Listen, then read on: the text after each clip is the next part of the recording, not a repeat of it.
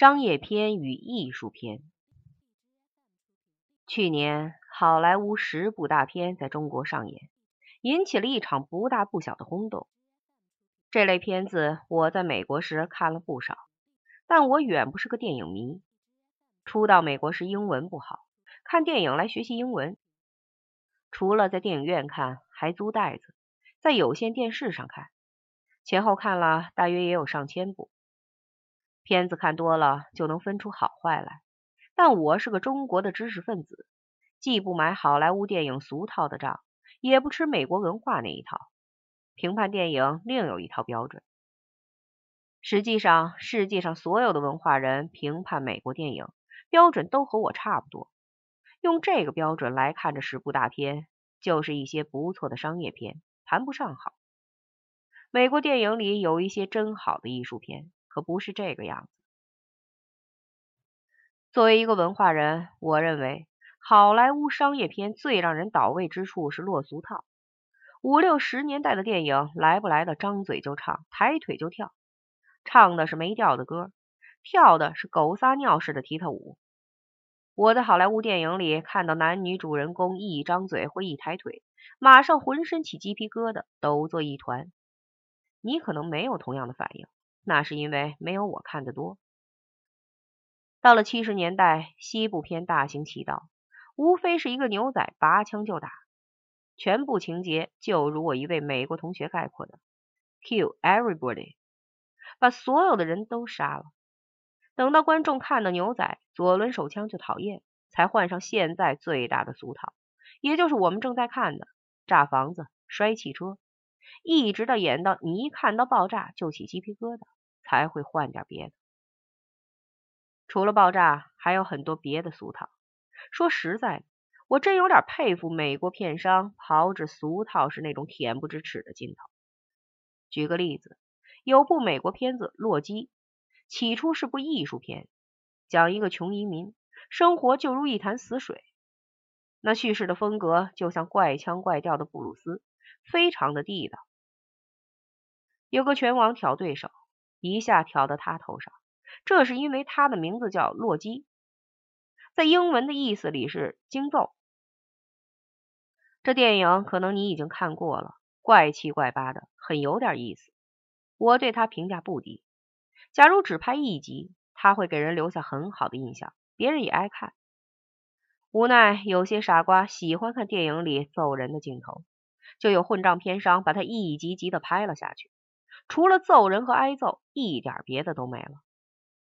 我离开美国时，好像已经拍到了《洛基七》或者《洛基八》，弄到了这个地步，就不是电影，根本就是大粪。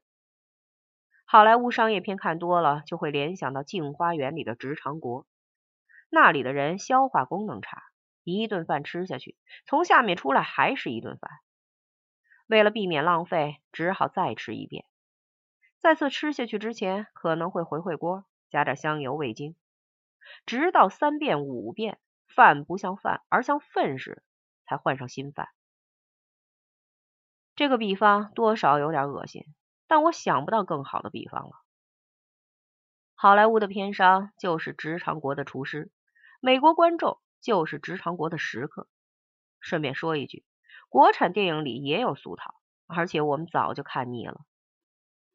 这个话题就到此为止，以免大家恶心。说句公道话，这十部大片有不少长处，特技很出色，演员也演得好。虽然说到头来也就是些商业俗套，但中国观众才吃第一遍，感觉还很好。总得再看上一些，才能觉得味道不对头。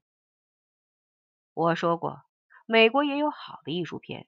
比方说，沃伦·比提年轻时自己当制片、自己主演的片子就很好，其中有一部《赤色分子》，中国的观众就算没看过，大概也有耳闻。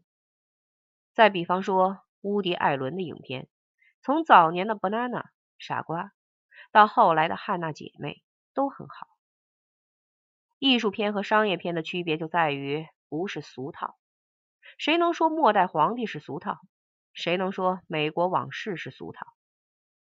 美国出产真正的艺术片并不少，只是与大量出产的商业片比显得少一点而已。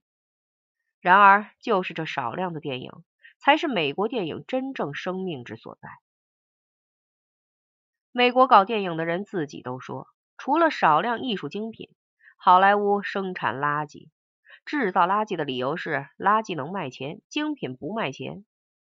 美国往事，末代皇帝从筹划到拍成都是好几年，要总是这样拍电影，片商只好去跳楼。既然艺术片不赚钱，怎么美国人还在拍艺术片？这是最有意思的问题。我以为没有好的艺术片，就没有好的商业片。好东西翻炒几道才成了俗套，文化垃圾恰恰是精品的碎片。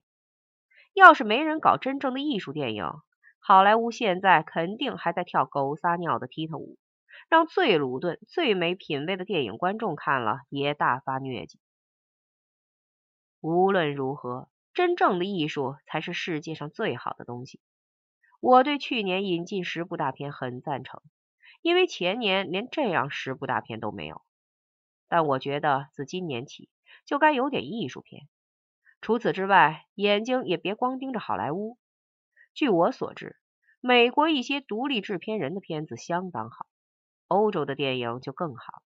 只看好莱坞商业片是会把人看笨的。